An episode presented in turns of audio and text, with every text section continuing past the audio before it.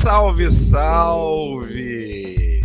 Senhoras e senhores, sejam muito bem-vindas, muito bem-vindos ao Nadando na Modernidade Líquida, número 92, sendo gravado diretamente de nossas casas aqui em Niterói, a cidade Sorriso. Estamos aqui, eu e Karine, para mais esse episódio, eu com a minha amiga Karine. Tá tudo bem com você, Karine? Olá, queridas e queridas ouvintes. Tá tudo certo, sim.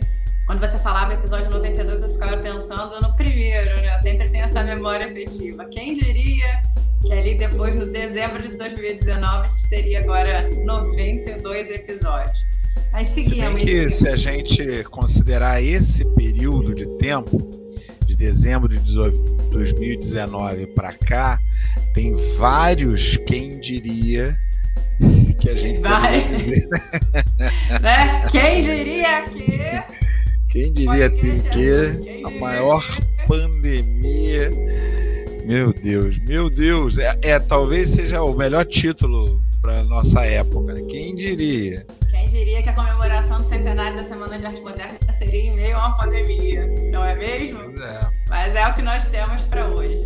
E seguindo, já que nós continuamos nesse percurso aqui no nosso episódio 92, hoje a gente vai se perguntar sobre uma questão que rolou no debate público na semana passada, o que nós chamamos de debate público, que é sobre a morte. Né? Se é possível comemorar a morte de alguém. Quando morre alguém que a gente ou que conhece, tá do nosso ladinho, ou que a gente tem um, talvez uma raiva, um certo desapreço por essa pessoa, seria desumano comemorar a morte dela? Eis a questão, né? Eis a pergunta do nosso episódio. E na segunda parte a gente vai falar sobre. Vou botar Leonardo Germão na berlinda, sabe? Como ele tem costume de fazer comigo. E vou perguntar para ele o que que faria ele comemorar a morte de alguém. Acompanhe o episódio para a gente ver a resposta dele. Vamos mergulhar? Bora!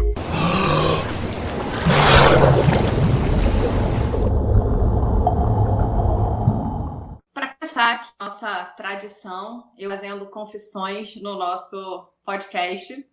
A gente vai partir hoje de uma de um acontecimento, diríamos assim. No dia 24 de janeiro desse ano, de 2022, logo no nosso primeiro mês, a gente ficou sabendo da morte do Olavo de Carvalho, que é um representante, foi um representante bem destacado da extrema direita no Brasil e do conservadorismo. Diante dessa morte, é, acompanhando as redes sociais, que é o nosso termômetro, um dos nossos termômetros, eu diria, eu percebi dentro do, do meu núcleo muitas postagens falando sobre. Foi um dia extremamente quente, dia 24 de janeiro, né? E aí muitas é, postagens ironizando e com uma certa comemoração a morte do, do Olavo de Carvalho, principalmente porque foi constatado que há oito dias ele tinha tido Covid. Então, se ele não morreu de Covid, ele morreu com Covid, né? ou uma relação ou outra, uma pessoa antivacina. Mas, enfim, a gente viu nas redes sociais muitas comemorações e ironias, até brincando, dizendo que o dia estava quente porque abriu as portas do inferno para receber o Olavo de Carvalho. É, eu confesso que quando eu soube da morte, que quando eu vi essas postagens, rolou um risinho sim. E rolou aquele pensamento de menos um. E ao mesmo tempo que rolou o pensamento de menos um, rolou colada uma autocrítica de nossa, o que, que eu estou fazendo? Eu estou aqui comemorando a morte do Olavo de Carvalho, de certa forma mesmo que tenha sido uma comemoração contida, tá? Nesse momento eu sou cancelada no programa, mas eu digo que aconteceu. E aí vem a pergunta para a gente pensar e para Leonardo Sherman detalhar para a gente. Leonardo Sherman, diga aí, comemorar a morte de alguém é desumanidade? Eu fui uma pessoa muito desumana quando isso aconteceu. Resolva aí para gente. Depende do que a gente considerar o que é ser humano, né? Porque se a gente considerar a nossa história, talvez a gente não tivesse em outras épocas da história da humanidade essa pergunta sendo feita de uma maneira tão, como é que a gente pode dizer, tão popular, né? Talvez hoje, mais do que em qualquer outra época da humanidade, a gente veja a morte como um elemento diferente, né? Algo que é exógeno à vida, que vem de fora, que não, não faz parte da vida. Né? E em outros tempos, é, as pessoas comemoravam a, a morte da, de, de, dos desafetos na maior facilidade. Mais do que isso, a gente já viveu épocas em que não só se desejava a morte dos desafetos, como se contribuía para a morte dos desafetos, e muitas vezes se tentava matar diretamente, não só contribuir, mas atacar os desafetos. Né? Então, é, me parece que o momento em que essa chave virou foi exatamente o momento em que a vida passou a ter um valor em si, o que não é comum a todos os momentos da história da humanidade. Não é comum. É, é claro que sempre valorizaram a vida, é claro que sempre nossos antepassados tinham medo de morrer, né? a grande maioria deles, mais. Mas em outros momentos a vida ela tinha um valor comparável a outros valores. E muitas vezes esse valor comparável a menor. Ou seja, havia valores mais importantes do que a vida. Poderia ser a fé, né, o amor a Deus, poderia ser o amor à, à nação, à pátria, nas guerras principalmente, né? Amor à nação, amor à pátria, amor à religião, o amor a uma causa, a revolução.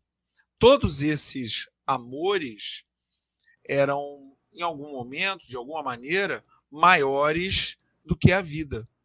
Até o amor a uma outra pessoa, dar a vida, isso era mais comum em outros tempos. Nos, no século XX, né, na virada ali do século XIX para o século XX, há uma mudança. Né? Nós temos o capitalismo se tornando hegemônico, um capitalismo industrial violento, muito muito forte e que por mais que é, gere e gerou milhões de mortes nesse período inteiro, desde o final do século XIX é, até agora, é, há uma, uma preocupação pela manutenção da vida. Até porque, nesse período, a gente pode dizer que a expectativa de vida mundial cresceu muito a vida no, nos séculos anteriores ela tinha um limite muito claro né, e muito curto. Né? A gente, uma pessoa da minha idade, eu tenho 48 anos, era uma pessoa que já estava aí próximo da morte, em muitos casos, ainda mais um homem que poderia ir para a guerra, essa coisa. Mesmo as mulheres também tinham uma expectativa de vida baixa em função do parto, que era terrível, né? uma situação muito perigosa, muitas mulheres morriam, era comum nos locais de predomínio da Igreja Católica as mulheres receberem aquilo que era chamado de último sacramento, na época extrema unção, né? hoje unção dos enfermos, mas na época era chamado de extrema unção, nas épocas passadas.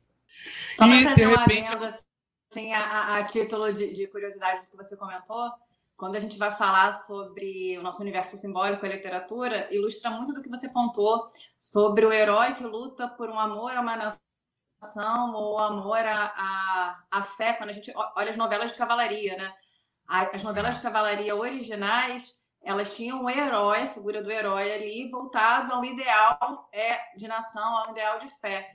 E aí, conforme a gente vai passando, como você falou, é, a gente vai é, modificando em relação à sociedade, nossos preceitos, nossas formas de agir, de pensar, as novelas de cavalaria foram se transformando em histórias de amor, né? quando houve a possibilidade de sair dessa relação vertical de vida, né? de, de voltar a sua vida e seu propósito de vida para uma relação horizontal. Né? É bem marcado. Mas isso, mesmo assim, esse amor, esse amor que durante um certo tempo é assim morrer de amor Hoje o morrer de amor ele é metafórico, ele não é um morrer de amor real. Total. Já foi real. Já foi real. Talvez hoje, na nossa sociedade, aqui no Brasil, na sociedade ocidental, talvez, o único valor que esteja acima da vida seja a vida dos filhos. Talvez é, observando as pessoas que eu conheço, não tenho filho, né, mas quem tem, pelo que parece, pelo que deixam perceber, me parece que a única coisa que faria com que a pessoa desse a sua vida, e que de certa maneira dá a vida, né? Trabalhando muito, Sim. né? É, tirando de si para entregar ao filho. Eu acho que essa é a única relação em que essa, essa pulsão permanece. Nas outras, eu vejo muito. Romeu e Julieta já causa estranhamento, né? É, é, o Romeu e Julieta já, já foi há muito tempo. Né? Não, imagina, né? Aquele, aquele amor tão grande que é um amor que sai de si próprio e você só consegue viver na existência do outro. Né? E aquilo ali, se você pensar bem, é o humanismo no mais alto nível, né? no mais alto é o humanismo lá na base, né? Não, não há como ser mais humanista do que um escritor renascentista, né? Talvez um dos maiores escritores renascentistas. Então, é, o Shakespeare ali, aquilo ali é humanismo mesmo, né? Humanismo platônico, muito forte, tudo mais, é, neoplatônico. Mas o, o, hoje, não sei, me parece que a desumanidade está exatamente em tentar afastar a morte da, do nosso dia a dia, né? Afastar essa, esse sentimento visceral de ódio em relação a outras pessoas, que é normal, que é natural né? Tem pessoas muito ruins. E na história nós temos inúmeras, inúmeras passagens, inúmeros casos de pessoas que tinham um ódio tão grande, mas tão grande, que sim, comemoravam a morte dos seus desafetos, quando, eu já falei que quando não contribuíam diretamente para a morte do outro. Né? Não, são, não são poucas as rivalidades locais, as rivalidades políticas, as rivalidades, enfim, de toda a natureza que, que é, levaram e levam a comemorar a morte de alguém. O que me acha, o que eu acho estranho é hoje em dia a gente ser meio asséptico, né? Como se a gente estivesse cometendo um crime em se alegrar na morte de uma pessoa abjeta.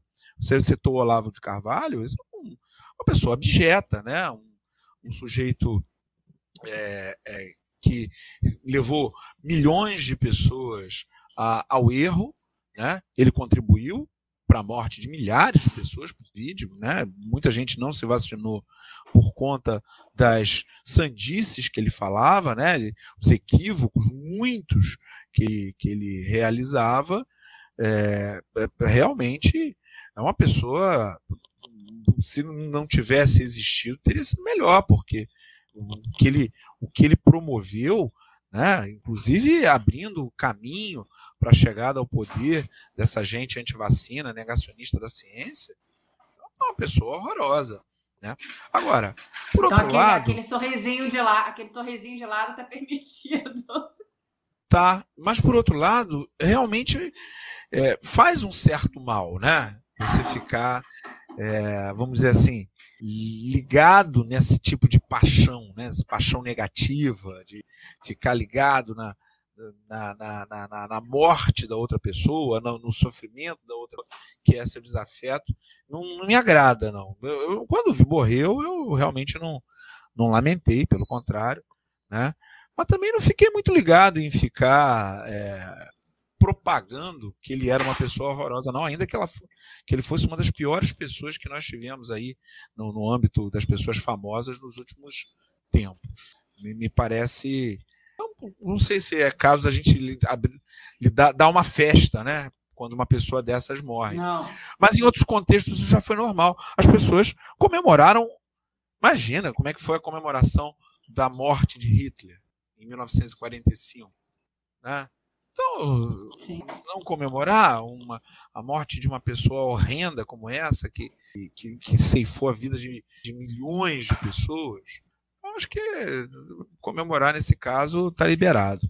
Eu não sei se, se né, um outro caso uma pessoa horrível como essa está tão liberado assim, mas, mas no caso de um Hitler da vida, tem que comemorar, sim. Pelo, ainda bem que. Ah, curioso, ah, é curioso que essa, essa pergunta me traz alguns questionamentos, assim.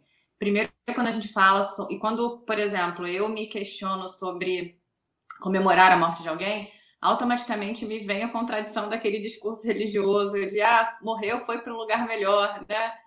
E aí você fala, pô, então se eu comemorar que o Olavo de Carvalho foi para um lugar melhor, é claro que existe uma certa, uma certa ironia isso, nisso, mas você pontuou a questão da morte, como a gente lida com a morte, e isso me provocou dessa forma, né?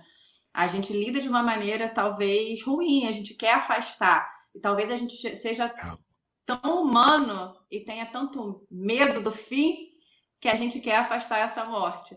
Então, não falar de morte, talvez é, é se penalizar, se questionar, se criticar por ter sentido um alívio com a morte do Olavo de Carvalho, seja um lado humano, né? Seja esse esse lado humano falando. E de outra forma também, que é essa permissão para sentir ódio, que é essa permissão para sentir raiva. Eu acho que a gente tem, a gente lida muito ruim né, com os nossos sentimentos que não recebem uma aprovação social ou com o nosso lado ruim, que esses sentimentos que são condenados, assim, a raiva, como eu falei, o ódio, a inveja. Você pergunta para uma pessoa se ela já sentiu inveja na vida, a primeira resposta dela é dizer claro que não, claro que não. Ou é, ela faz é. aquela divisão, né? Inveja branca. Não existe inveja branca. Inveja é você desejar o que é de outra pessoa, né? É, inveja branca ainda tem um problema de ser branca, né? Inveja branca é o é, quê? Né? O, Porque a outra inveja é preta? Aí já, tá, já é, tem racismo aí, já tá. Ainda tem o termo, né? Implicitamente ali. Então tá tudo errado, né? Então, assim, se você deseja o que é de outra pessoa, você sentiu inveja. E quem nunca sentiu? Né? E quem eu, nunca eu olhou. Ah, aham, tudo bem. quem nunca olhou, assim. Eu fico pensando, eu, eu tenho, eu não consigo contar piada, eu não tenho time para piada, né? E às vezes eu falo, pô, essa pessoa conta tão bem. Senti inveja, senti, meu Deus, uma pessoa horrorosa por isso, sabe? É, eu, senti, eu sinto raiva, eu sinto ódio. Então, assim, tem vezes que eu sinto vontade de, de sei lá, tacar alguma coisa na parede. E, e é normal, né? E eu sinto que às vezes. Não, e o que é mais é impressionante nisso que você está falando, o que é mais interessante nisso, nisso que você está falando, é que todos esses sentimentos eles são proibidos, né? Como você está falando, a gente tem que esconder. Só que a gente tem uma sociedade baseada na ganância. Na ganância na ganância mais pura. E no caso da inveja, a gente tem todo um setor da sociedade, a publicidade, que serve para você desejar e cobiçar. Mas fala, não, mas nós não estamos falando para você cobiçar nada. Ah, não. Aí bota um, um carrão daquele que pouquíssimas pessoas têm dinheiro para comprar, exatamente porque pouquíssimas pessoas têm dinheiro para comprar. Ou seja, o preço do carro só se justifica pelo fato dele ser exclusivo. Ou seja, é um carro para gerar inveja. É para gerar inveja. Né? Tem todo um setor da indústria do luxo que é para isso, que é para gerar inveja. E aí a gente diz não. É para dividir, né? Quem tem é. e quem não tem. É. é para gerar status. É interessante isso, né? Então a gente não pode odiar, a gente não pode invejar, a gente não pode ser ganancioso. É verdade, eu acho que todas essas paixões não são as melhores para se cultivar no coração, não. Mas por outro lado, a gente tem a sociedade que está fundada nisso. Venha, compre, use, gaste. Exatamente. E, ó, você vai se diferenciar, hein? Você vai se diferenciar. Quem vai querer ser como os outros? Quem quer ser igual? Não, seja diferente, compre pá. É isso. Essas emoções estão ali. E, e me parece, assim, eu falei o negócio da, da, questão da literatura no início, e me veio de novo a cabeça. Às vezes parece que a gente está muito preso, está muito preso àquela figura do herói tradicional, né? Aquela figura do herói no século XIX, e aí a gente tem a, a, a, o Guarani do José de Alencar como um estereótipo, que é o bem contra o mal, né? O Peri ali é a figura do herói perfeito, sem pecado. Nossa, Perim, invejar, de raiva, ódio, jamais, né? O, o anti-herói, que é a figura destinada para isso.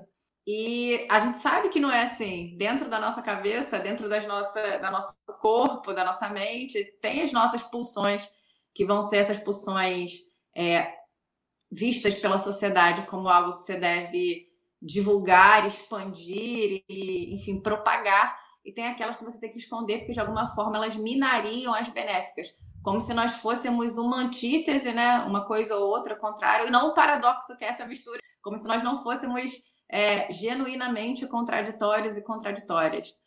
E isso vai, vai, vai permeando, por exemplo, essa. Quando a gente automaticamente não se autoriza, né? Será que eu estou autorizada a sentir essa raiva, esse ódio? Você está falando disso, fiquei pensando nos super-heróis, filmes todos de super-heróis, e o quanto que isso é um sintoma da nossa ingenuidade como sociedade, ou pelo menos a tentativa de estabelecimento dessa ingenuidade. Os super-heróis também não podem sentir nada disso, né? Eles não podem é, sentir essa raiva, essa inveja, essa cobiça. A eles está vedado isso. O super-herói perfeito, sei lá, um Capitão América da vida, super-homem, ele é bonzinho, ele é legal, ele é bacana, ele, ele não ele não, não, não, não tá não tem acesso a essas é, paixões mundanas, esses sentimentos ruins. Talvez por isso que a Marvel faça um pouco mais de sucesso, né? Que isso é mais permitido dentro é, do universo da Marvel. Ainda que nenhum herói transe, né? Os heróis não têm sexo, podem transar. É um negócio ah, impressionante. É, não, é a classificação indicativa do filme. Você falou da, da, usou a palavra pulsões agora, é, a filosofia do, do, do Baruch Spinoza, né, que é um filósofo do século XVII, ele tem um livro chamado Ética, ligado à servidão humana. E ele vai dizer que quanto mais as nossas pulsões falam, a nossa irracionalidade cala e nós nos, tor nos tornamos servos, né? humanos e servos dessas pulsões. Talvez seja isso. É isso aí. Spinoza estava certo. Somos servos das nossas pulsões. E nesse caminho, a gente termina a nossa primeira parte, porque aqui a gente está servindo ao horário, né? É o horário que nos controla. Vamos para nosso E agora, José? E agora, José? Leonardo Sherman. Primeira parte do episódio, eu peguei leve com você, hein?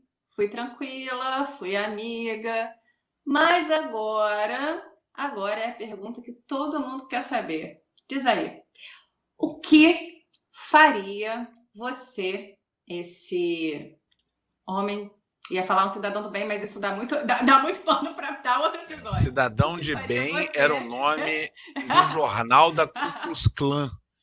Né? Não, não. Good não, Citizen. Não. É o nome do jornal. Good Citizen.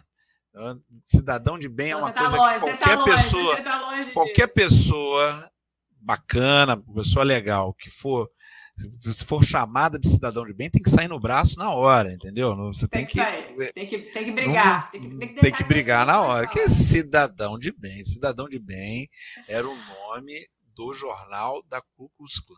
Né? Nada então, de cidadão você de é essa pessoa, Você é essa pessoa idônea, né? um exemplo para a sociedade. idônea, um exemplo. exemplo para a sociedade.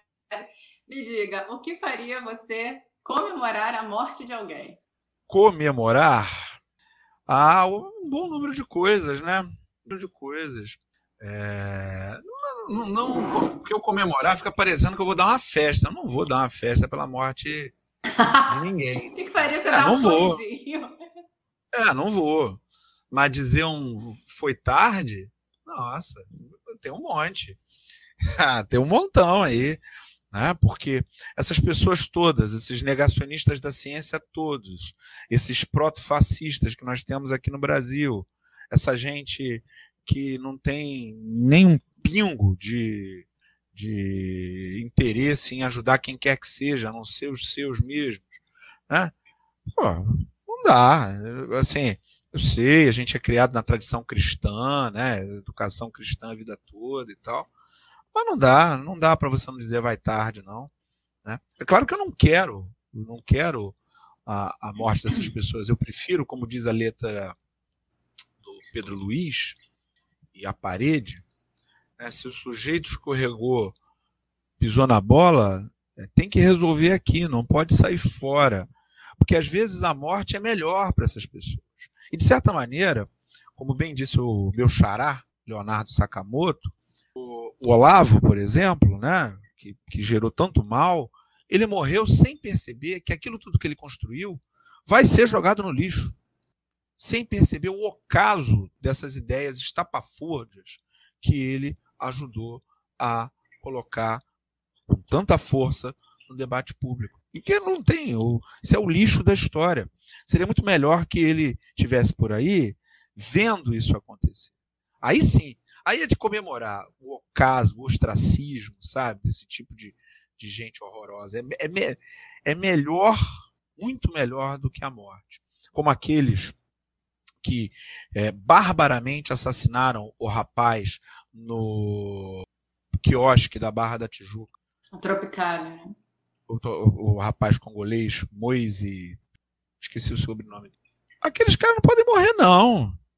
Eles têm que estar vivos e sofrer, ficar na cadeia muito tempo, inclusive para servir de, de exemplo para outros, como aqueles, sabe? É, a minha visão é essa. Né? Mas, é, de fato, se morre uma pessoa assim, não serei eu que vou ficar triste, não.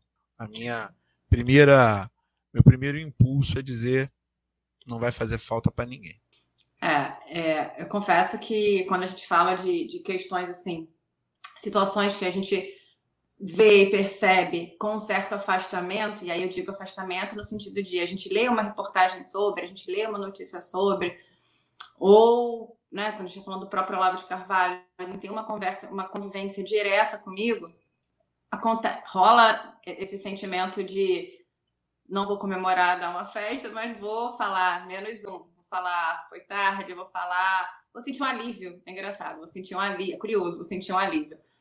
E quando essas questões é, vão atingindo ainda mais o meu universo íntimo, o meu universo subjetivo, essas pulsões de raiva, ódio, elas vão crescendo mais ainda. Então, quando eu me deparo com essa pergunta, o que, que me faria comemorar a morte de alguém, eu penso diretamente na minha família, nos meus amigos, né, nas minhas amigas, e aí eu falo, talvez, por exemplo, é, se uma pessoa fizesse mal à minha mãe, assim, pensando em termos de, de morte, as minhas irmãs, é, eu comemoraria a morte dela, né? Eu me sentiria aliviada, por mais que eu saiba que racionalmente a pessoa tem que pagar termos legais na cadeia.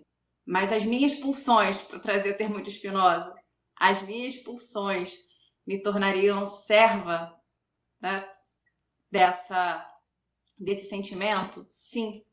Né? E é o que a gente estava falando no início. Muitas vezes a gente pode dizer que pode disfarçar e falar, não, não sentiria isso, né? não sentiria nada. Daria aquela ideia de daria outro lado para bater, como você colocou. A gente é muito criado numa culpa cristã também, né? De ah, vou sentir culpa por ter esses sentimentos. Eu acho que a culpa cristã, é, ela perpassa talvez essa não autorização por poder sentir isso, por poder dizer, por poder verbalizar olha, eu sentiria um ódio dessa pessoa, eu sentiria um alívio se ela morresse, é, eu talvez até desejaria que acontecesse alguma coisa ruim com ela, porque é um sentimento muito, muito genuíno, é algo que, que, que fica latente. Então eu sentiria assim, o que é completamente diferente de chegar lá e fazer, né? Acho que é, que é bom a gente não, não, isso. É, o, é, é a, outro assunto. É, é outra fazer questão tomar é você, a, a, vida de outra pessoa tal, isso é outra questão, a gente não está falando disso. Isso é tá extremamente importante a gente marcar no isso. caso, uma pessoa que morreu lá por conta dela mesmo, as questões Exatamente. dela, você falar, pô. É importante a gente marcar isso. A gente está falando de, de, de sentimento, né? a gente não está falando de é. ação. É. Então, acho que, que talvez seja, fosse isso, sabe? Uma percepção subjetiva muito forte em relação a, aos motivos que me fariam comemorar, enfim, rir. Eu confesso que eu senti, eu, eu, senti, o Olavo de Carvalho era uma figura que me dava muito, muita raiva, né? Eu lembro num programa aqui em que a gente estava falando sobre cultura e você fez até uma brincadeira comigo sobre Clarice e Olavo de Carvalho podiam estar, podiam ser comparados. E eu falei, Ué? não, de jeito nenhum, de jeito nenhum. Só né? não? Eu aqui no, no, no, no discurso de a gente precisa é, não comparar as manifestações culturais, né? Que é, de novo, fazendo aquele movimento que não é fácil para mim, mas fazendo. E você fez esse, esse contraponto sabendo que eu tinha uma objeção pela figura dele, né? Não, é, pode ser alguma. Foi algo neutro, espontâneo. espontâneo. Comparado com a Clarice, que é a minha diva, né? Mas, mas, mas deixa... eu confesso que me despertou essa, essa, né, esse alívio muito potente, muito potente. Né? Então eu diria que tudo que ele representa, tudo que ele representava, me fez comemorar a morte dele. É, mas é exatamente esse o ponto que eu queria, que eu queria colocar. O Xará lá, o Leonardo Sakamoto, escreveu isso. E isso é fato. O que, que é fato? A morte de Olavo não é a morte do olavismo. Não é a morte desse ultraliberalismo, ultraconservadorismo chucro que ele ajudou a fortalecer nos últimos anos. Desse fundamentalismo religioso criminoso que nós temos aqui no Brasil. Né? Não é a morte disso. A morte, a morte de Hitler não significou o fim do nazismo. As ideias não morrem com as pessoas que as defenderam, que as propagaram. Então, quem quer que queira um mundo mais justo, pautado nas ideias da ciência e por aí vai, não pode acreditar de maneira inocente que a morte de uma pessoa zera o jogo, porque não zera. Né? Ele morreu, morreu pelos próprios erros dele, porque não tomou a vacina que deveria, né? É... mas o olavismo está aí, né? a obra dele está feita e os seus seguidores continuam. Tanto é que na semana passada o eu falei disso no programa semana passada. Né? O rapaz colocou, se colocou no, no, no podcast lá, falando que é, é, deveria haver liberdade para o Partido Nazista continuar. Isso é uma bobagem do, do, do, dos uh, uh, ANCAP liderados pelo Olavo de Carvalho, que, que, que liam Olavo de Carvalho, aquele tipo de bobagem que o Monarque falou, tá, é nessa linha do Olavo de Carvalho. Né? E o é, outro, o imbecil que, que colocou lá a mão dizendo que era um, um, tchauzinho e não era uma saudação nazista, enquanto ele estava discutindo exatamente o nazismo, né? Ah, não, é só um tchauzinho. É, também é da mesma linha. Né? Essa ideia de que a liberdade de expressão não tem limite algum e que você pode falar o que quiser. Essa imbecilidade, a liberdade de expressão é um valor fundamental da democracia, mas ele é limitado por outros valores igualmente fundamentais. Então, essa imbecilidade é uma, um, um, triunfo do Olavo de Carvalho, o surgimento desses, dessas pessoas.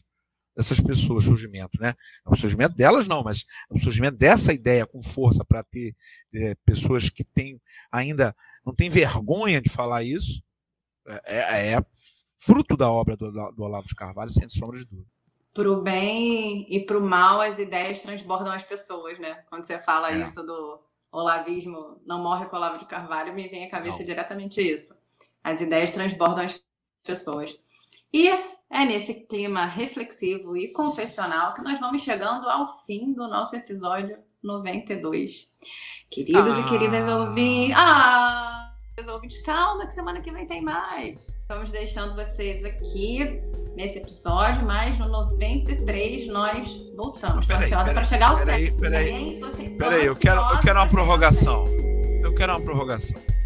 Primeiro, para fazer uma correção de algo que eu falei na semana passada, eu falei que Stonewall tinha sido na década de 70, mas foi em 1969. Então, não foi na década de 70 ainda que tenha influenciado década de 70. Foi no limiar, exatamente.